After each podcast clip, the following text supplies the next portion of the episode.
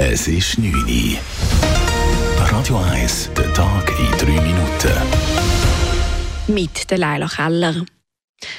Balthasar Glättli macht Platz für ein neues Gesicht an der Spitze der Grünen.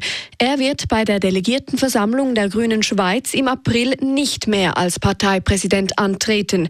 Dieser Entscheid habe er kurz nach den nationalen Wahlen am 23. Oktober gefällt. Die Grünen wollten ihr Rekordresultat von 2019 verteidigen, wie Glättli sagt. Wir haben zwar zwei beste Resultate gemacht in unserer Geschichte, aber wir haben das hochgesteckte Ziel klar verfehlt und ich bin Gesicht quasi auch jetzt von dieser Niederlage und entsprechend ist es richtig, dass jemand Neues als Präsidentin, Präsident quasi dann das neue Gesicht der Grünen wird sein für die nächsten vier Jahre. Die Grünen haben bei den nationalen Wahlen knapp vier Prozentpunkte verloren.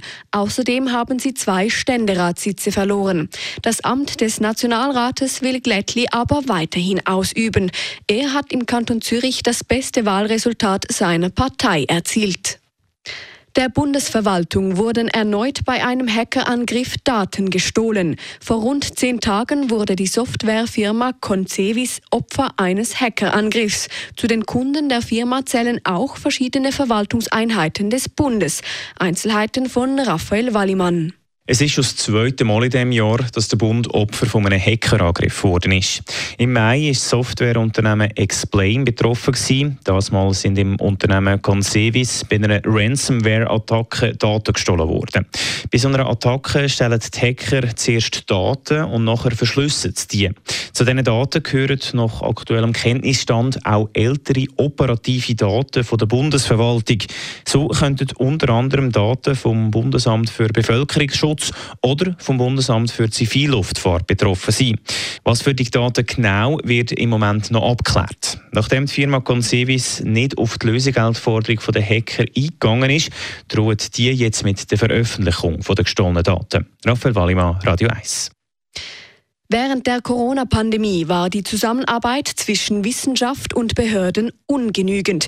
Zu diesem Schluss kommt der Schlussbericht des Nationalen Forschungsprogramms Covid-19. Das Programm wurde im April 2020 mit dem Ziel einer besseren Covid-Bekämpfung gestartet. Allerdings war die Kommunikation zwischen Wissenschaft und Behörden am Anfang ungenügend, sagt Epidemiologe Marcel Salate. Gerade zu Beginn der Pandemie war da auch noch ein Chaos. Zu Beginn mussten sich die Netzwerke formieren und da wurde oft auch aneinander vorbeigeredet. Man wusste nicht, wer ist verantwortlich für was, wer ist unter welchen Bedingungen am Arbeiten. Man kannte sich vielleicht nicht. Trotzdem ziehen die Forschenden eine grundsätzlich positive Bilanz zum Programm. So können diverse Erkenntnisse wie etwa das Abwassermonitoring auch für künftige Pandemien eingesetzt werden.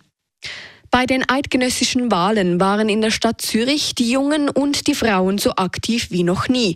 Das zeigt eine Statistik, welche die Stadt heute veröffentlicht hat. Frauen sowie junge Menschen beteiligten sich häufiger als bei den letzten nationalen Wahlen. Bei den 18-jährigen Frauen lag die Beteiligung bei 45,4 Prozent. Das ist eine Steigerung von etwa 9 Prozent im Vergleich zu den nationalen Wahlen 2019. Am höchsten blieb jedoch die Beteiligung Beteiligung der älteren Männer. Radio 1 Wetter. In der Nacht auf morgen bleibt es weiterhin sehr regnerisch, allerdings lässt der Regen im Verlauf der Nacht ein bisschen nach. Morgen gibt es dann vor allem vor dem Mittag noch ein paar Regengüsse, am Nachmittag tut es dann vermehrt auf.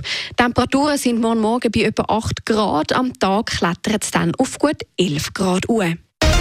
Das war der Tag in 3 Minuten.